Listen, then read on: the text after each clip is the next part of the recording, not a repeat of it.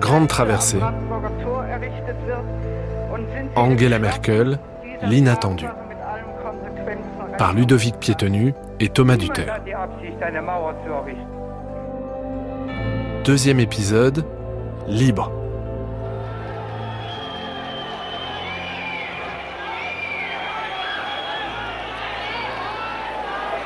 L'été 1989 est marqué par deux mouvements. Un mouvement qui est la fuite de nombreux Allemands de l'Est qui profitent de l'ouverture de la frontière entre la Hongrie et l'Autriche et qui donc partent vers l'Ouest. Et l'autre mouvement, c'est un mouvement de contestation, l'utilisation des églises. Le lundi soir était organisée une prière du lundi dans l'église et à la sortie de la prière du lundi, autour de 19h, les gens sortaient bravait l'interdiction qui était quand même très présente de ne pas se rassembler sur l'espace public à plus de trois personnes et on commençait à défiler dans les rues en scandant en osant dire le peuple c'est nous, nous voulons simplement la, liberté. Et ils ont, pour montrer le caractère non violent de ce mouvement et le côté pacifique de leurs revendications, montré qu'ils n'avaient pas d'armes et qu'ils n'avaient pas du tout l'intention de faire le coup de poing avec les forces de police. Pour le manifester, ils prenaient un cierge allumé et défilaient avec le cierge à la main. Hélène Millard de la Croix, historienne. Angela Merkel n'est pas dans ces manifestations. Elle n'est pas là.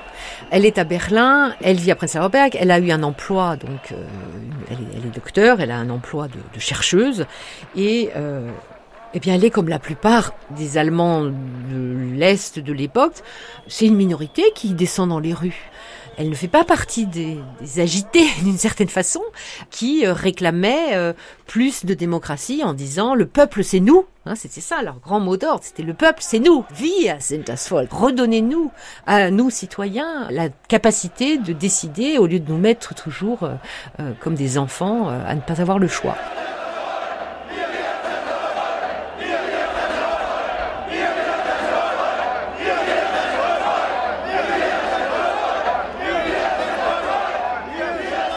Angela Merkel ne fait pas partie euh, des opposants, des dissidents ou des personnes qui, euh, à l'intérieur des mouvements civiques, ont, euh, depuis le mois de mai, lancé un, mouvement de révolution pacifique et de dénonciation de la dictature socialiste. Emmanuel Droit, historien. Sa trajectoire, elle a toujours été marquée par euh, cette ligne de continuité euh, incarnée par la loyauté. Elle est loyale sur le plan politique par rapport aux institutions euh, du régime. Donc ces gens manifestaient leur volonté de réformer la RDA, d'améliorer le régime de la RDA et ne demandaient pas la réunification. Ils demandaient la fin du régime policier, ils voulaient des libertés. Liberté de voyager, liberté de donner son avis, de parler, de se réunir sans se retrouver euh, accusé de fomenter des, actes hostiles au régime.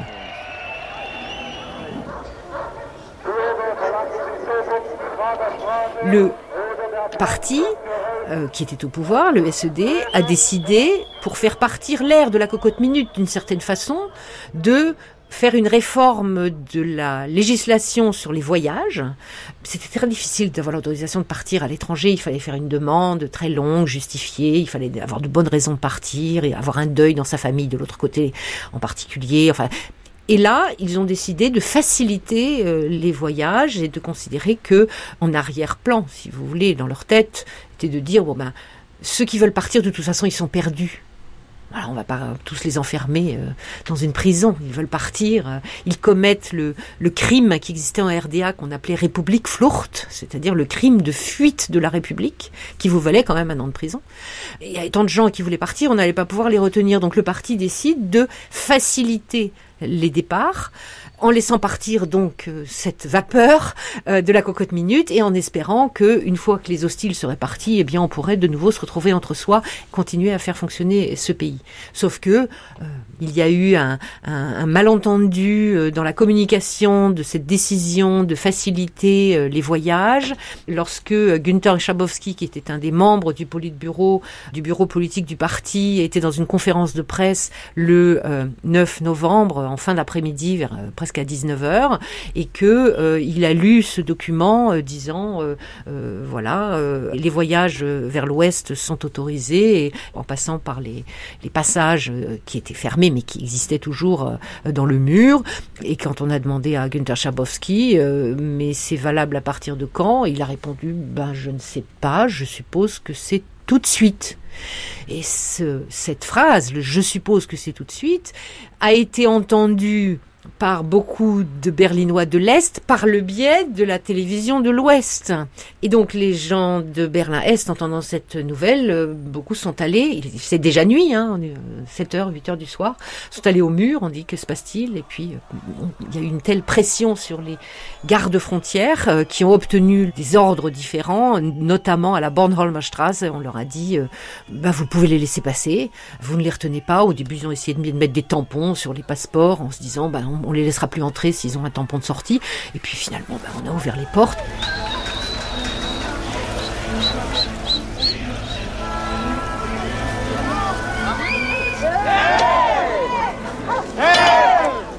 À 5h moins le quart ce matin, premier coup de pioche sur le mur de Berlin. Des dizaines d'Allemands, Est et Ouest, sont montés sur le monument historique. La zone interdite est aux mains de la jeunesse allemande. Chacun leur tour, ils prennent la pioche, cassent un morceau du mur qu'ils gardent dans leur poche en souvenir. Le cadenas est cassé et les portes s'ouvrent. Vers 23h la nuit dernière, des milliers d'Allemands de l'Est ont forcé les frontières qui séparaient l'Est et l'Ouest. Les gardes frontières n'interviennent pas.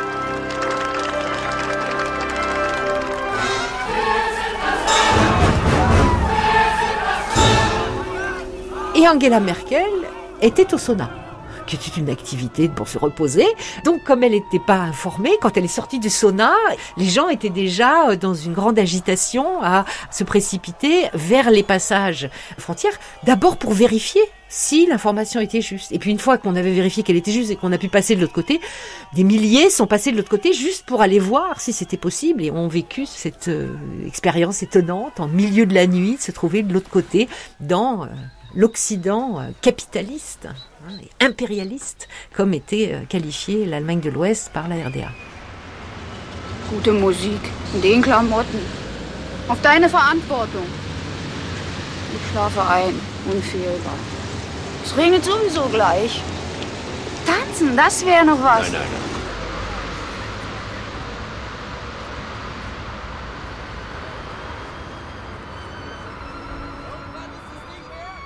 Ce soir où elle traverse pour la première fois le checkpoint, elle va boire des, bières euh, chez des inconnus puisque tout le monde allait chez les uns chez les autres. Et puis tout d'un coup, elle regarde sa montre, elle dit non mais il est tard, je dois me lever tôt demain pour être euh, au laboratoire. Euh, donc et n'exprimant rien. Marion Van Rettergem, biographe. Et ce camarade me, me disait qu'il était un chercheur en physique avec elle, me disait mais on était tous un peu saisis par cette frénésie ambiante, on n'était pas très à l'aise. On se rendait compte que euh, on était différent. Il fallait qu'on enregistre un peu toutes ces émotions. On n'était pas là à crier de joie.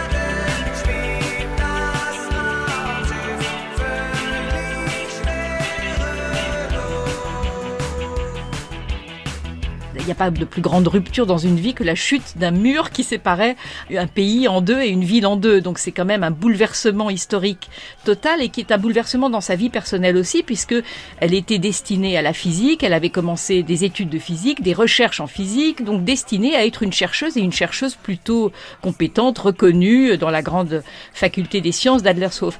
Le mur tombe et une part de sa vie tombe.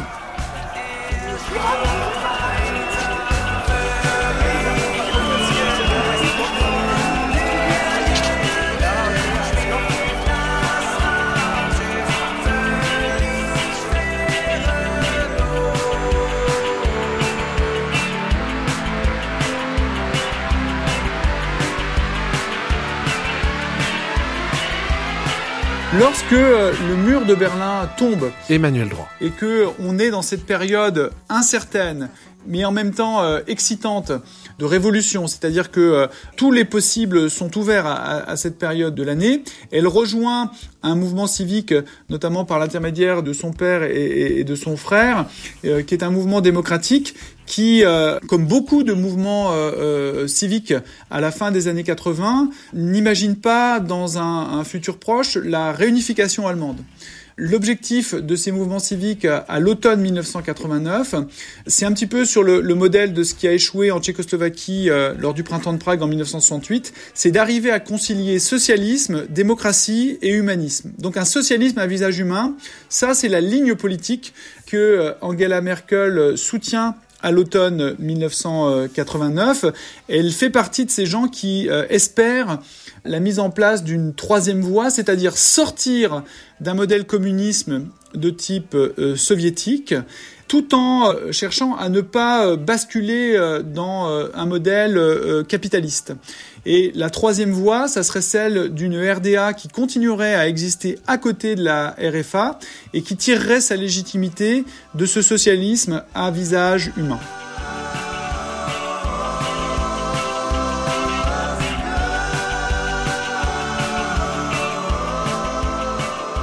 Soir à Berlin-Est, près de 10 000 manifestants, des jeunes pour la plupart, ont rejeté l'idée de réunification, dénonçant notamment, je les cite, la colonisation de la RDA. Reste que beaucoup d'autres Allemands de l'Est ont tout au contraire salué dans l'allégresse la visite du chancelier Kohl.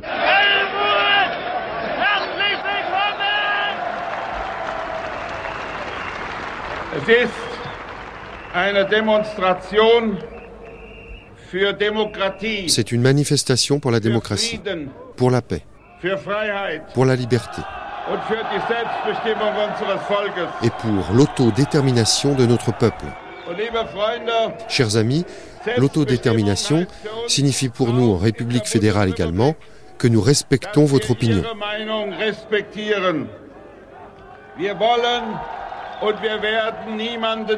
Nous ne voulons mettre personne sous tutelle. Nous respecterons ce que vous déciderez pour l'avenir du pays.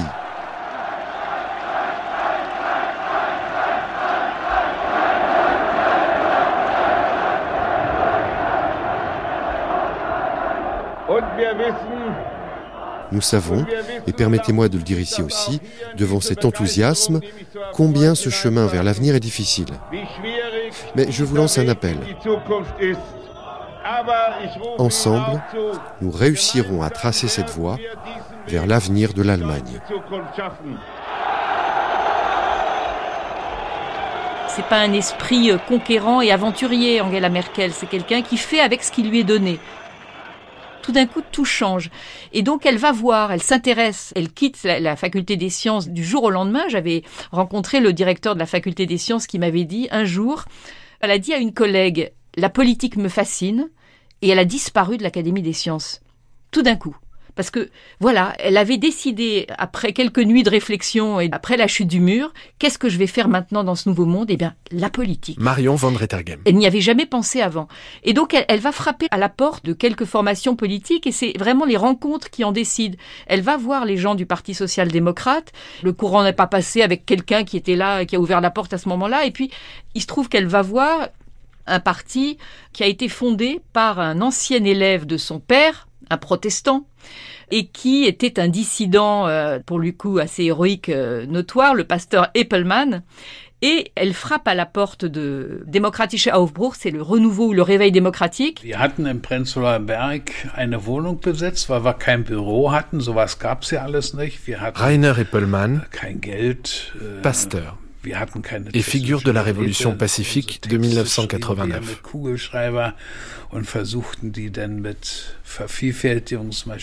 À l'époque, on occupait un appartement à Prenzlauer Berg. Évidemment, on n'avait pas d'argent, on n'avait pas de matériel. Et un jour, euh, Angela Merkel est arrivée en disant qu'elle voulait euh, participer.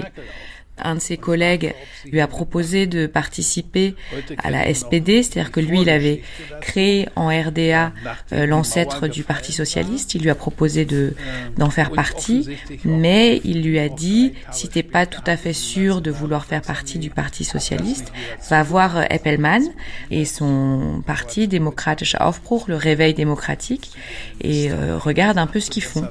Donc elle est venue et qu'elle a proposé ses services. À l'époque, faut dire qu'on prenait un peu tout le monde, enfin en tout cas euh, on était ouvert et puis elle s'est rendue utile tout de suite. On lui dit bah tiens, euh, puisque tu es scientifique, on a reçu des ordinateurs de l'Ouest parce que l'Ouest donnait des cadeaux à tous ces petits partis, ces formations qui naissaient. mais personne ne sait manier un ordinateur, donc si tu peux euh, nous aider avec ça, elle, ouvre les cartons et elle essaye d'allumer les ordinateurs arrivés de l'Ouest qui ressemblaient pas beaucoup aux machines qu'elle elle avait à Adlershof d'ailleurs.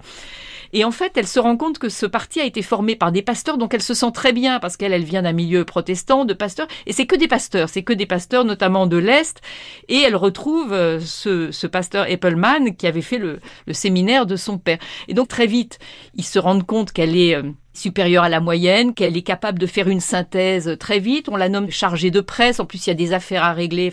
Évidemment, euh, la Stasi était partout, donc euh, euh ce parti qui était euh, anti-dictature, on se rend compte qu'en fait, il y a des anciens de la Stasi qui l'ont investi aussi. Donc, il faut faire des, ménages. Il y a des crises à gérer un peu compliquées.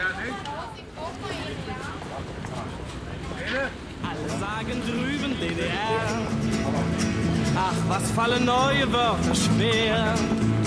Bonn gibt sich jetzt manche Mühe, doch man haben gleiche Kühe, die vom alten Grase leben und nur einen neuen Schluck aufhaben. Auch schon eine neue, eine völlig neue Milch gegeben. Alle sagen drüben DDR. Als wir dann unseren Vorsitzenden Wolfgang Schnur rausschmeißen mussten aus unserer Partei, Quand notre représentant Herr Schnur s'est révélé avoir été en lien avec la Stasi, euh, on l'a écarté. Et à ce moment-là, on m'a demandé de prendre la relève. et Merkel est devenue mon porte-parole. Euh, elle s'est occupée de toute les, la communication, donc je peux dire qu'elle a commencé sa carrière politique en étant mon porte-parole.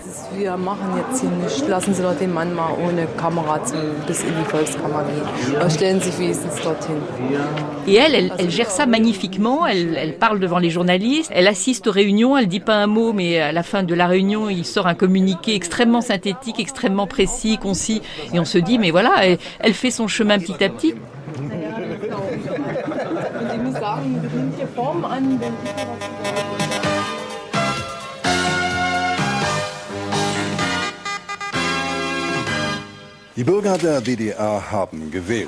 Les citoyens de RDA ont voté.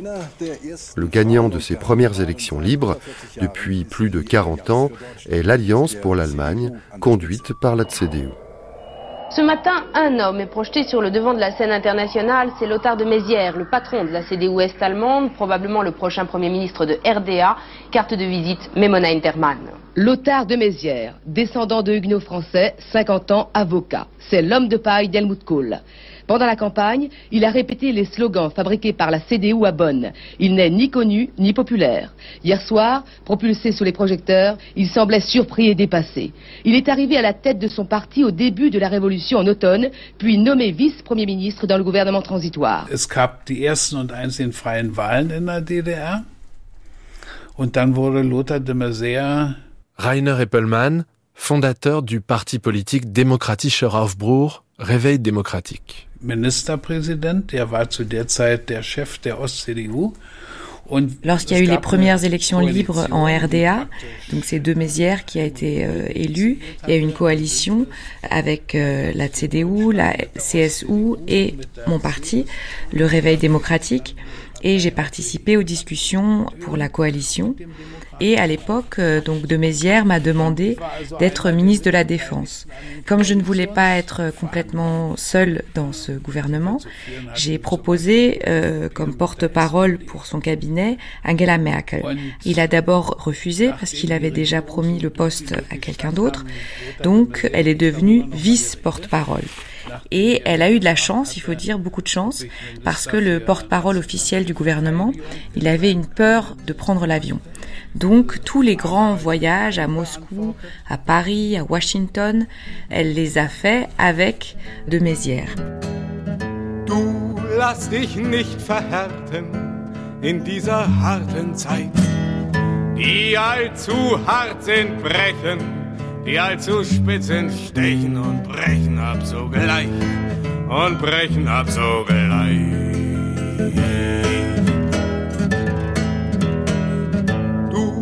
lass dich nicht verbittern in dieser bitteren Zeit.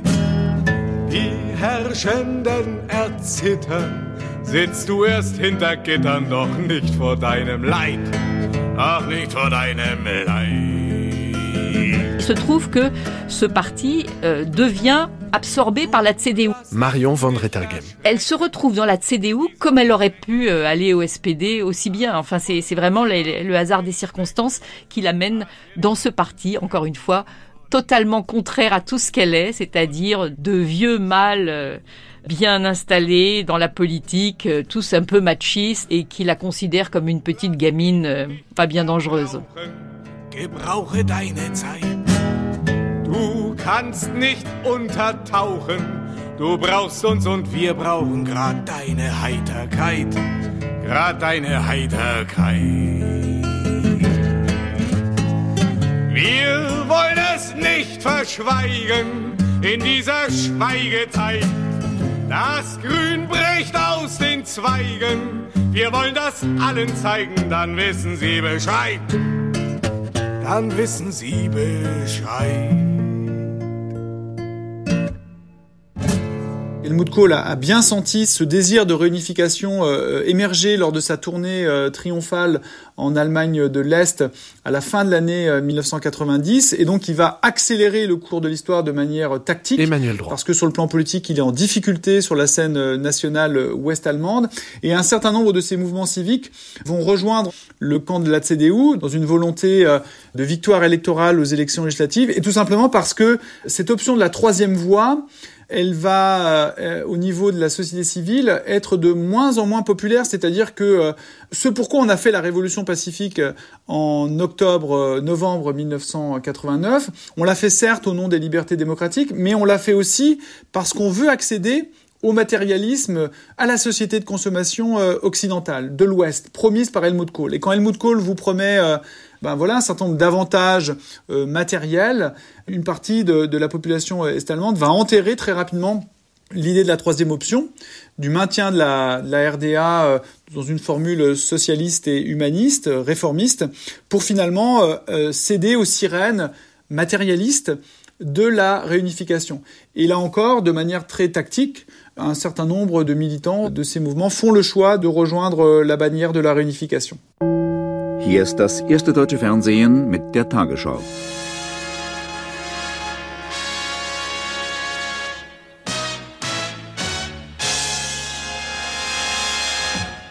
Guten Abend, meine Damen und Herren. Mesdames, Messieurs, bonsoir. Les Allemands vivent à nouveau dans un pays souverain, libre et uni.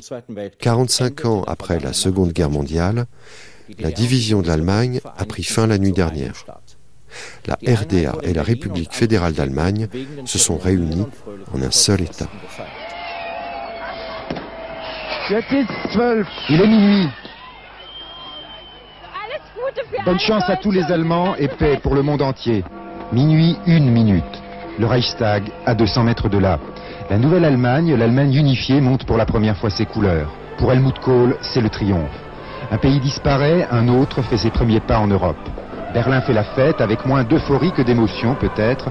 Pas de fièvre nationaliste ici, en tout cas. Let's dance in style, let's dance for a while. Heaven can wait, we're only watching the skies. Hoping for the best, but expecting the worst. Are you gonna drop a bomb or not? Let us die young or let us live forever. We don't have the power, but we never say never. Il est l'homme le plus populaire de l'Allemagne unifiée. Il le sait et il le voit quand il vient en visite en Allemagne de l'Est, comme ici à Erfurt. Avec ses 60 ans, ses 1m90, ses 100 kg, il est le fonceur de l'unité allemande, réalisé moins d'un an après la chute du mur de Berlin. Ses adversaires politiques n'ont trouvé aucun argument sérieux pour freiner cette marche forcée vers l'unification. C'est le plus beau jour de ma vie, disait-il hier à la télévision, remerciant Gorbatchev et les alliés occidentaux d'avoir permis l'unité allemande. Mais Kohl veut surtout rassurer. La question allemande, dit-il, cite encore Adenauer, ne sera résolue que sous un toit européen. Après les élections du 2 décembre, il entend bien rester chancelier de l'Allemagne unifiée. Helmut Kohl qui devrait voir une consécration au mois de décembre prochain, quand les élections législatives auront eu lieu, quand il sera élu président de cette Allemagne avec l'Est et avec l'Ouest.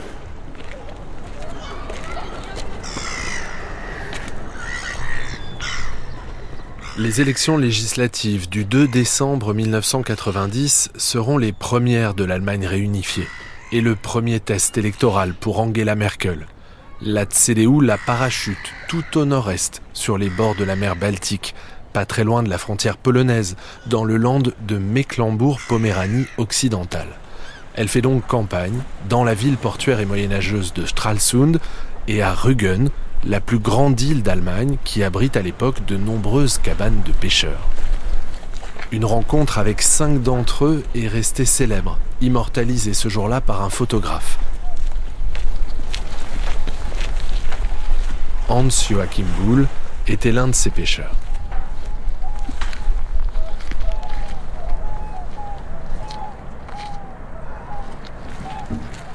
Herr Bull? Ja? Schönen guten Abend. Guten Abend. Wir sind Journalisten. Wie geht's? Gut.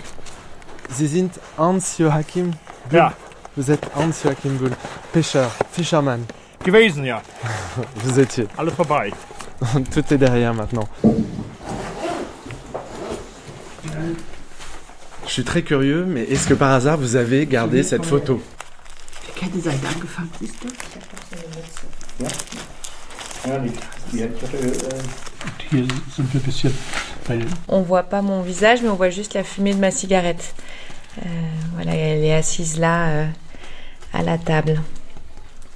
Et là, c'est toute euh, notre euh, brigade de pêcheurs euh, autour d'Angela Merkel. Wir kannten sie ja nicht. Wir kamen äh, vom Wasser, von der Arbeit und äh, sind dann rangekommen. Und äh, mit einmal standen da dann eben zwei Frauen. Und äh, sind wir dann, wir wollten ja in diesen Schuppen rein und dann äh, haben wir gefragt, wer sie dann sind oder was sie denn wollen. Dann hat sie sich vorgestellt, sie ist äh, Angela Merkel. À l'époque, on ne la connaissait pas. C'était un jour où on revenait de la mer, on est sorti du bateau et on a vu euh, deux femmes sur la rive. On leur a demandé euh, qui elles étaient. Euh, elle s'est présentée, une des deux. Elle a dit qu'elle s'appelait Angela Merkel, qu'elle était candidate euh, pour la, la région de Mecklembourg-Poméranie occidentale. Donc on a discuté un peu avec elle. Il y avait une petite cabane dans laquelle on est allé. On lui a parlé de nos problèmes, de ce qui nous préoccupait à l'époque. Elle nous a écoutés euh, longuement. Et on a continué à discuter. C'était euh, très nouveau pour nous à l'époque que quelqu'un du gouvernement vienne nous voir, euh, écoute ce qu'on avait à dire et s'occupe de nos problèmes, ceux des pêcheurs. Um. Vous lui avez euh, offert un, un verre de schnapps, je crois. Est-ce que vous aviez envie de la Ja, détendre das, ja sie kam ja nur rein und dann sagte dann ein Kollege, der Herr Heuer, sagte dann, äh, du setz dir mal hin, aber eben auf Plattdeutsch und äh, du musst auch einen mit uns trinken. À l'époque, euh, bah, elle est entrée avec nous et il y a un de mes collègues qui lui a dit en Plattdeutsch, c'est-à-dire dans le jargon du coin, euh, bah, si tu t'assois avec nous, tu dois aussi boire un coup avec nous. Et elle a effectivement bu euh, deux, trois petits verres euh, de schnapps.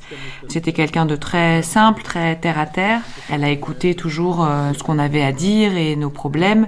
Euh, je vous entends, euh, je note, mais elle a jamais promis qu'elle pourrait changer les choses. Sie hat auch irgendwie eine Ruhe ausgestrahlt, dass man c'était quelqu'un qui euh, avait un calme en toutes circonstances hein. et c'était vraiment quelqu'un qui inspirait la confiance. Jamais méprisante, elle ne nous regardait pas de haut. On ne peut rien dire de mal sur elle.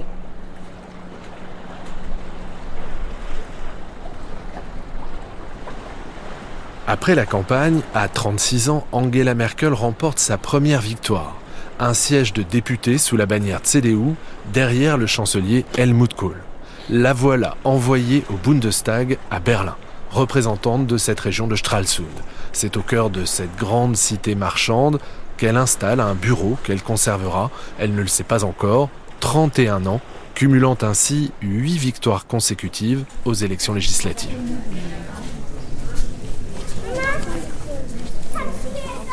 Das Besondere an Stralsund ist ja die Backsteingotik. Und wenn man hier so auf dem alten Markt steht, dann kriegt man ja gleich mal so einen prächtigen Eindruck von dieser wunderschönen Stadt. Das Rathaus mit seiner La particularité de la ville, c'est que ce sont les briques et là on est sur la place principale de la mairie dont la façade est particulièrement impressionnante. Anne-Christine von Alverden, élue de CDU de Stralsund. Si vous voyez là en haut ces flèches et ces rosaces, on peut voir à travers. Et ça a été fait euh, exprès pour que les bateaux qui arrivent voient à travers et se disent, leur hauteur euh, est visible depuis très loin et se disent mais quelle grande ville, quelle puissante ville est Stralsund. À l'époque, on voulait évidemment aussi concurrencer avec Lübeck, qui est euh, un peu plus loin sur la côte, euh, en montrant qu'on était plus grand, plus riche et plus puissant que Lübeck. On va avancer maintenant vers la permanence électorale d'Angela Merkel, dans cette rue Ossen-Reval-Strasse, qui est une rue piétonne avec beaucoup de commerces. Angela Merkel a occupé ce bureau pendant 31 ans. Angela Merkel musste machen, was jeder Politiker machen muss und äh, sie musste äh, sich hier als äh, Politikerin halt etablieren. Also man musste sie kennenlernen. Ähm, sie ist hier ja auch unterwegs. Gewesen. Angela Merkel a dû faire ce que tous les politiciens doivent faire, ähm, c'est-à-dire se faire connaître. Rencontrer des gens. Elle a beaucoup voyagé dans la région. Elle est allée à la rencontre des jeunes, des industriels. Elle est allée aux fêtes, aux fêtes du vin, aux événements sportifs. Elle parlait avec les gens, elle écoutait leurs problèmes et les représentait ensuite à Berlin. Elle allait même ici chez le coiffeur et elle faisait en sorte quand même que les problèmes avancent. Euh, et elle a pu régler beaucoup de problèmes qui se posaient au fil des années pour euh, sa circonscription. Et c'est vrai que dans une région comme euh, ici, en Allemagne du Nord, où les gens sont parfois un peu sceptiques, elle a dû faire ce travail d'essayer de les convaincre de voter pour elle. Et elle l'a fait en vivant ici. C'est peut-être une particularité de l'Allemagne. Il faut être élu dans sa circonscription avant de pouvoir euh, gravir les échelons nationaux. Dann hat sie tatsächlich dieser Wahlkreis ähm, ja, sehr geprägt in ihrem Handeln und in ihrem Tun, da sie hier so viel unterwegs war und das ja hier ihr Wählervolk sozusagen ist. Cette euh, circonscription l'a influencé profondément. Euh, le fait d'avoir du succès ici, d'être acceptée, est quelque chose qui l'a porté. Tout ce qu'elle recevait ici euh, directement des gens, les émotions, les paroles, les discours, les problèmes, tout ça, elle l'amenait avec elle à Berlin. Elle ne faisait pas de politique dans la bulle berlinoise et elle a toujours trouvé le temps, malgré un emploi du temps plus que chargé, de se tenir au courant de ce qui se passait ici, des problèmes locaux et de rester connecté à la région. Und ähm, das muss man auch erstmal schaffen bei diesem, bei diesem Termindruck, den sie hatte. Also Wahnsinn. Ich habe mich immer gefragt, wie diese Frau das bloß gemacht hat. Nach der Wendezeit, also gerade auch in den 90ern, war natürlich ähm, die Frage der Arbeitslosigkeit hier extrem. Die war hoch. Après la réunification dans les années 90, le taux de chômage était vraiment très haut ici dans la région. Et à l'époque, Angela Merkel, avec tous les moyens politiques qu'elle avait, a tout fait pour euh, réanimer la région, pour la réactiver. En Poméranie, on est un peu euh, loin des grandes villes, des grandes métropoles, et on n'a pas vraiment d'industrie dans la région, à part les chantiers navals. Et elle a vraiment permis un soutien fédéral et régional euh, notamment pour les chantiers navals. C'est parce que Merkel avait sa circonscription ici qu'elle a cherché des soutiens, des investisseurs qui ont permis à ces chantiers navals de survivre. Par exemple aussi pour le pont de Rügen qui relie notre ville Stralsund à Rügen. Elle a fait en sorte de construire une route qui contourne la ville et qui euh, permette euh, l'été, notamment quand les touristes affluent, de désengorger la ville. Il y avait beaucoup de bouchons l'été euh, puisque les touristes cherchaient à rejoindre l'île de Rügen et la construction de cette route alternative a vraiment allégé la situation en été.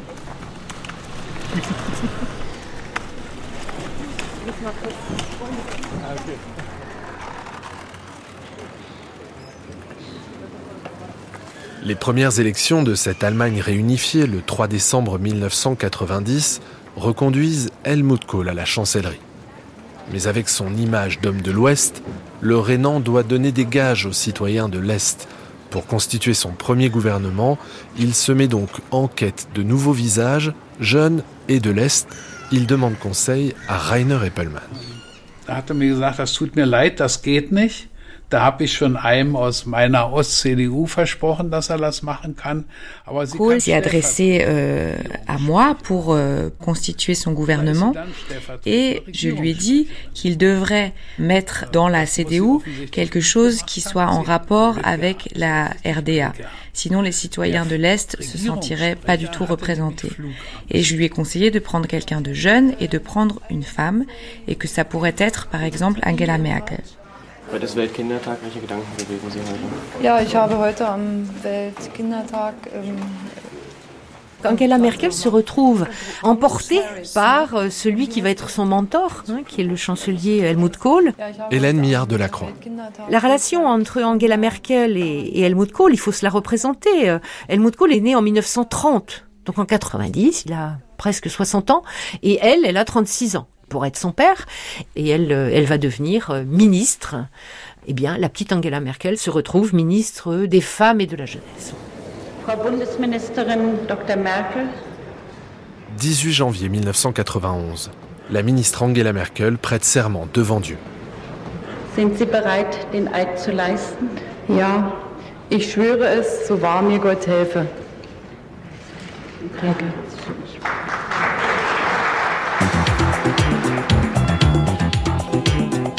So, Frau Merkel, wie wird man Ministerin? Eine junge Frau von 37 Jahren, Angela Merkel, noch keine zwei Jahre in der Politik, Une jeune femme de 37 ans, Angela Merkel, née le 17 juillet 1954, entrée en politique il y a deux ans à peine et depuis un an membre du parti de la CDU. Depuis janvier 91, vous êtes ministre fédéral des femmes et de la jeunesse et bientôt l'une des vice-présidentes de la CDU aux côtés d'Helmut Kohl. Madame Merkel, tout cela ne va-t-il pas un peu vite? Avez-vous parfois le sentiment inconfortable que les choses vous arrivent plus tôt que vous ne les provoquez Angela Merkel, plus objet que sujet? Je pense que mon parcours ces deux dernières années n'est pas atypique et qu'il est lié à l'Allemagne de l'Est et à ce qui s'est passé depuis. Bien sûr, dans de telles circonstances, euh, il y a un danger à devenir l'objet des événements et de ne plus être maître de ses propres désirs et de sa propre volonté. Mais j'ai l'impression pour ma part que mes mécanismes internes sont à ce point encore intacts qu'ils me poussent vers des moments de repos et vers des phases de réflexion qui, même s'ils sont de courte durée, me permettent de garder les pieds sur terre. Et puis, j'appartiens peut-être à ce type de personne qui commence par observer son environnement dans les détails avant de savoir quoi en penser, ce qui peut donner l'image de quelqu'un sur la retenue.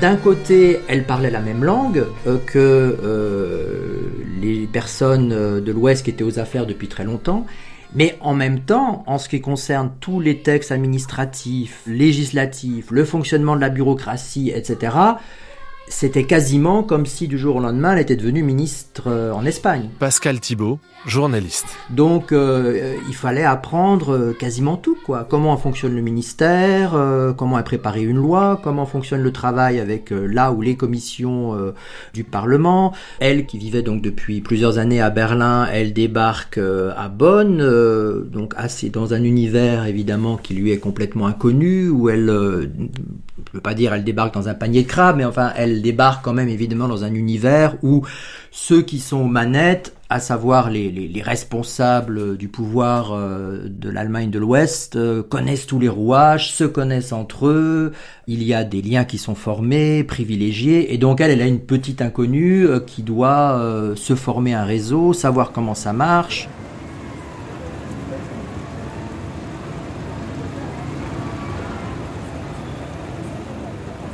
Son surnom à l'époque, qui lui a été donné par Helmut Kohl, c'était Das Mädchen, la fille.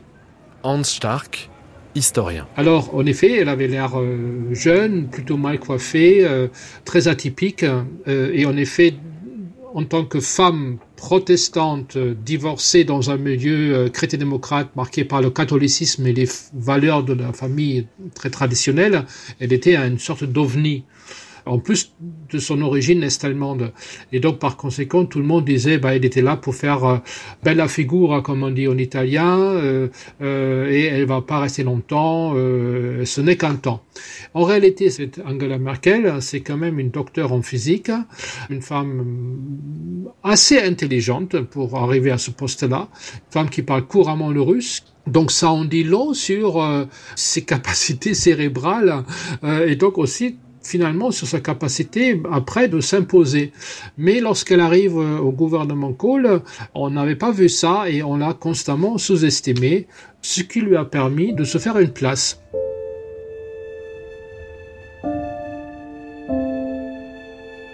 Ce que dit euh, Kohl à ce moment-là, en qualifiant Merkel de, publiquement de jeune fille, il y, a un, un peu quelque part une double arrogance qui s'additionne. Il y a à la fois l'arrogance qui se fait très rapidement jour et qui va durer des Ouest-Allemands, et ça inclut aussi la classe politique à l'égard des Est-Allemands, qui sont considérés un petit peu comme des citoyens de seconde zone, qui ont une vie qui est perdue, qui étaient dans un système pourri, qui a échoué puisque le mur est tombé, la RDA a disparu. Et en plus, il y avait l'arrogance euh, du mal, euh, d'un certain âge, euh, avec des traits de misogynie, voilà, condescendance à l'égard un peu de l'Est et à l'égard d'une femme a fortiori jeune. Mais en plus, elle s'est séparée de son mari, elle vit en concubinage libre avec euh, Monsieur Zauer, elle n'a pas d'enfant, déjà suspect pour ses milieux catholiques assez conservateurs euh, rénants. À ce moment-là, donc le gouvernement de l'Allemagne fédérale est à Bonn, et avant qu'il ne déménage à Berlin, tous les ministres du gouvernement, la plupart, font des voyages permanents entre Bonn et Berlin. Berlin étant quand même la, grande ville, Bonn étant la capitale politique, où est le gouvernement, mais beaucoup habitent déjà Berlin et c'est son cas. Marion van Rettergem, biographe. Et à Berlin, donc là, elle n'habite plus Prenzlauer Berg, elle habite près de, de la porte de Brandebourg. Et là, elle habite un appartement et il se trouve que le hasard de la vie fait que sa voisine de palier, s'appelle Birgit Breuel et que cette Birgit Breuel est d'un des personnages les plus importants et les plus euh, respectés et les plus craints de l'Allemagne de l'époque parce qu'elle s'occupe de privatiser les anciennes sociétés d'Allemagne de l'Est. Donc il y a beaucoup d'argent à la clé, il y a beaucoup de négociations à très haut niveau qui se passent à travers cette Birgit Breuel. Et il se trouve que c'est sa, voisine de palier. Et elles discutent. Et elles se rendent compte que euh, elles ne savent absolument rien, qu'elles sont des étrangères l'une à l'autre. Il y en a une qui vient d'Allemagne de l'Ouest, l'autre qui vient d'Allemagne de l'Est elles se rendent compte à quel point elles n'ont pas la même expérience de vie. Elles sont deux Allemandes qui sont de deux mondes totalement étanches, étrangers, et qui ne se connaissent pas. Et elles se disent, mais pourquoi est-ce qu'on ferait pas des, des goûters euh, de temps en temps avec des petits, un groupe de personnes de l'Est et de l'Ouest pour se raconter nos vies d'avant et essayer de comprendre qui nous sommes, d'où on vient, euh, comment ça se passait, l'école, comment se passait euh, le travail pour les femmes, comment se passait le, le cinéma, la, la culture, etc. Et donc, euh, ils forment un petit groupe avec euh, des gens qui rentrent et qui, sortent, et c'est généralement des goûters du dimanche. et est adjoint à ce groupe des futurs présidents de l'Allemagne fédérale, Joachim Gauck, et il y a le, ce, ce, cinéaste qui devient à ce moment-là très ami avec Angela Merkel, qui est Volker Schlendorf. Et ce que me disait Schlendorf, c'est que finalement chacun défendait un peu son, son État comme étant supérieur à l'autre. Donc euh, évidemment, l'Ouest était facile, la liberté, euh, la liberté d'entreprendre, la liberté de parole, la liberté de voyager. Mais euh, l'Est dit oui, mais quand même nous l'éducation, mais quand même nous l'égalité entre les hommes et les femmes, mais quand même nous. Et il y avait une manière de voir les points positifs des deux côtés du mur.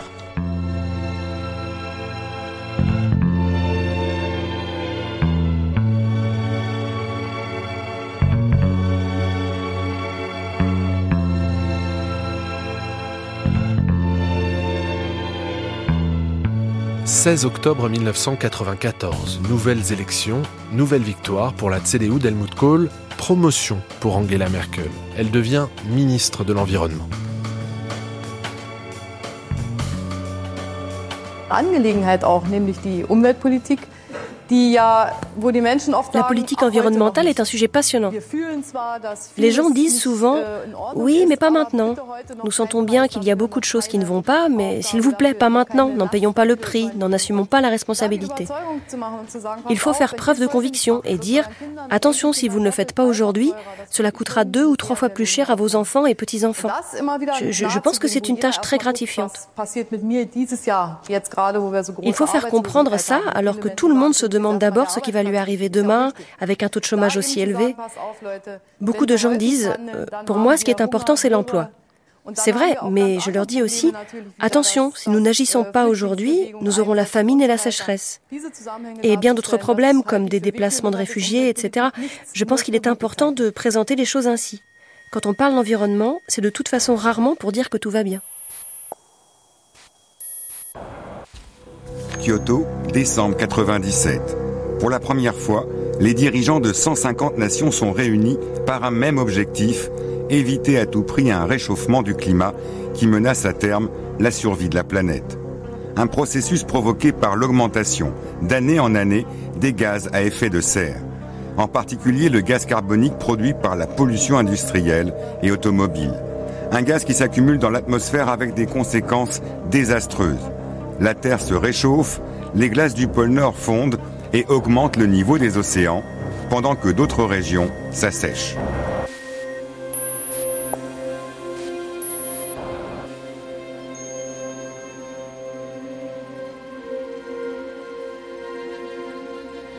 Lors des accords de Kyoto, elle s'est distinguée par une parfaite connaissance des dossiers, donc des enjeux climatiques et on a commencé à voir en elle une experte des questions des sciences dures. Et on s'est dit, si c'est une physicienne qui a un doctorat en physique, donc elle a toutes les capacités qu'il faut pour euh, comprendre le côté scientifique des enjeux du changement climatique. Et non seulement de le comprendre, mais aussi de le relayer auprès de l'opinion, de le rendre intelligible à travers un langage compréhensible. Et là, les gens ont commencé à lui euh, montrer un certain respect parce que dans ses accords, elle a fait valoir la position allemande et elle s'est montrée en, en quelqu'un qui lutte de façon acharnée contre le changement climatique. Ich kann mich noch an den Spott der deutschen Journalisten erinnern, so nach dem Motto Kohls Mädchen wird doch das nicht schaffen. À l'époque, la presse disait euh, la petite de Kohl, Kohls Mädchen, elle n'y arrivera pas. Et cette conférence a été un grand succès. Ça a été un des premiers pas dans la politique mondiale pour sauver le climat. Et donc quand elle est retournée en Allemagne à la suite de cette conférence, elle a obtenu toute la reconnaissance et l'attention qu'on ne lui avait pas donnée auparavant.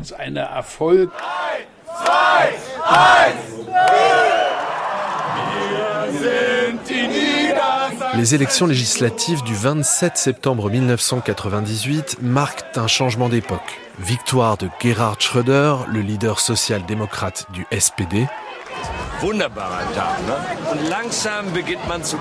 Défaite du colosse de la CDU, Helmut Kohl.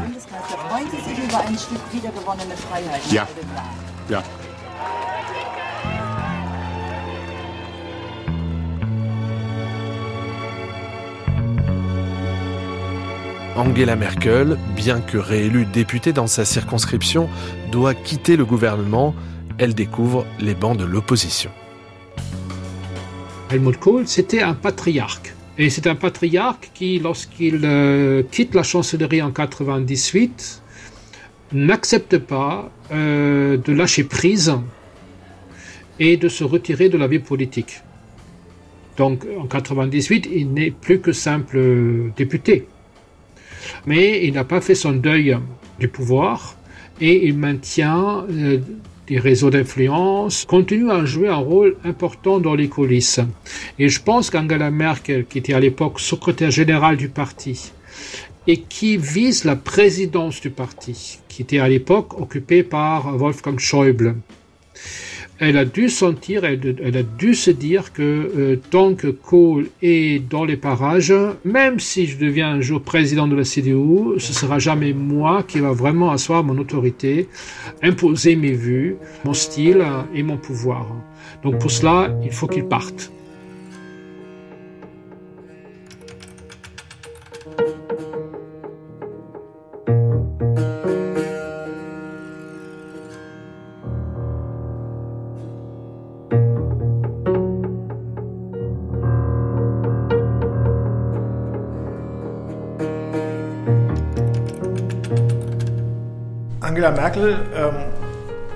Ist 1998 nach der Abwahl von Helmut Kohl äh, CDU-Generalsekretärin geworden. Ralph Bollmann, Und Biograf.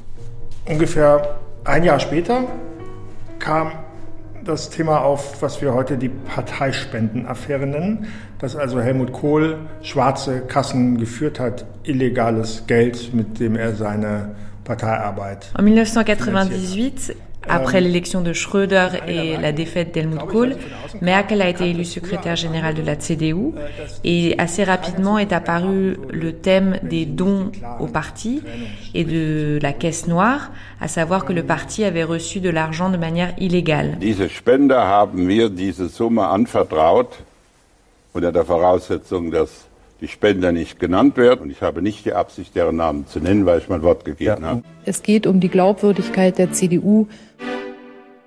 Ich hoffe, dass Helmut Kohl, der gesagt In Italien hat, dass er war ja CDU dienen sechs, sieben Jahre vorher die Democrazia Cristiana, die größte und mächtigste christdemokratische Partei der Welt. Très vite, Angela Merkel a reconnu que le parti n'avait pas d'avenir euh, s'il ne se séparait pas de Helmut Kohl. Donc juste avant Noël, en décembre 99, elle publie un article inattendu et qui surprend tout le monde. Tribune, publié dans le Frankfurter Allgemeine Zeitung le 22 décembre 1999. Les faits reconnus par Helmut Kohl ont endommagé le parti. L'ère Kohl à la présidence du parti est définitivement révolue. La CDU doit donc apprendre à marcher, à affronter ses adversaires politiques même sans son vieux cheval de bataille, comme Helmut Kohl aimait souvent se surnommer. Comme un jeune pubère, le parti doit se détacher de ses parents et suivre sa propre voie. Néanmoins, il restera toujours fidèle à celui qui l'a marqué durablement. Un tel processus ne va pas sembler sûr, mais il est inévitable, et Helmut Kohl serait d'ailleurs le premier à le comprendre. Si nous acceptons ce processus, notre parti changera, mais nos valeurs fondamentales resteront, et la CDU se dessinera un futur.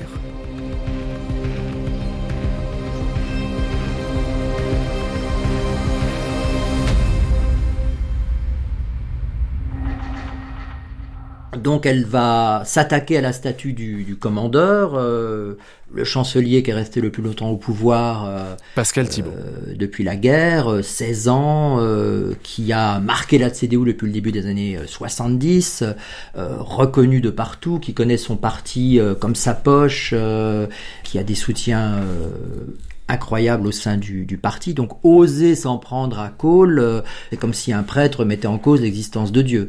Donc euh, c'est ce qu'elle n'hésite pas à faire euh, dans cet article du quotidien Frankfurter Allgemeine fin décembre 99 où quasiment personne n'est au courant. Et euh, donc elle s'en prend à, l'héritage d'Helmut Kohl et donc aux affaires de caisse noire qui euh, secouent euh, la CDU à l'époque. Helmut Kohl refusant de donner les noms de personnes qui ont fait des dons importants au profit du parti. Il y a un petit côté buté. il estime que sa relation de confiance serait brisée avec ceux qui ont donné cet argent. Évidemment, ça a des conséquences catastrophique euh, pour le parti au bord de l'abîme et Angela Merkel décide ou estime que la seule solution, eh bien, c'est la coupure, la césure avec ce père euh, qui écrase tout et dont l'héritage est, historique, mais qui en même temps bloque tout et risque d'emmener le parti à sa perte.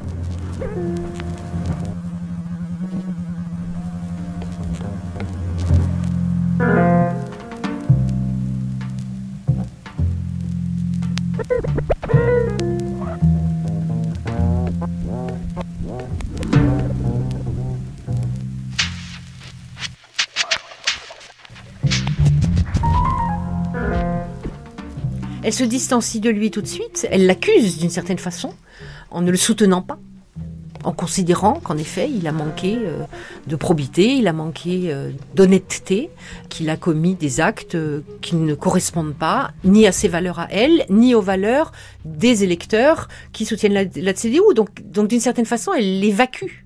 Et elle l'a fait au nom de, oui, de la vertu et de la, dignité des valeurs de, son parti. Hélène Millard de la Croix, historienne. Elle a expliqué qu'elle se trouvait avec Helmut Kohl aux deux extrêmes d'une diagonale.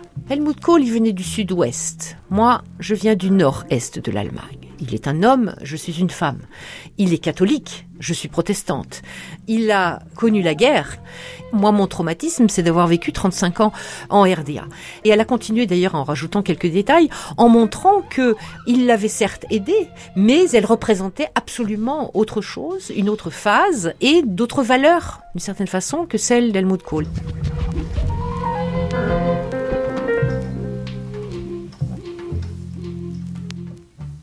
Ich begrüße nun Angela Merkel, die Generalsekretärin der CDU in Berlin. Guten Abend.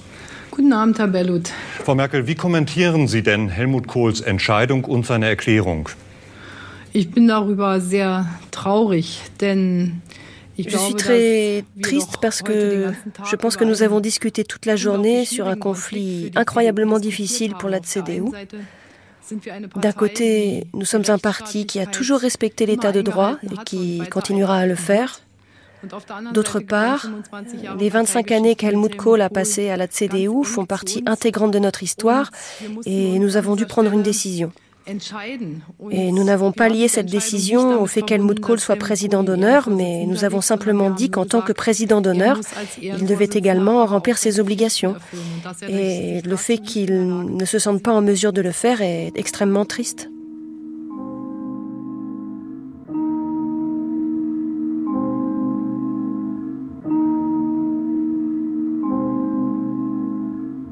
Kohl eingeräumten Vorgänge haben der Partei Schaden zugefügt.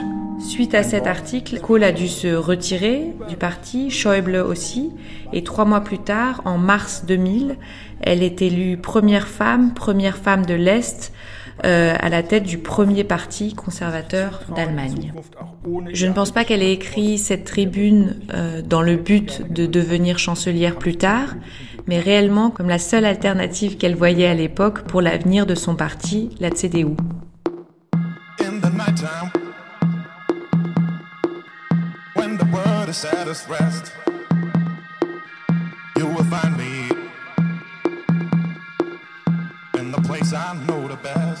C'était Angela Merkel, l'inattendu. Deuxième épisode, libre. Avec Ralph Bollman, Hans-Joachim Bull, Emmanuel Droit, Rainer Eppelmann, Hélène Millard Delacroix, Hans Stark, Pascal Thibault, Marion Van Anne-Christine von Alverden. Texte et voix off, Katia Flouest, Anna Fournier, Gabriel Pennelier. Archivina, Clary Monac. Traduction, Katia Flouest. Prise de son, Delphine Baudet. Mixage, Guillaume Ledu. Une émission de Ludovic Piétenu, réalisée par Thomas Duterre.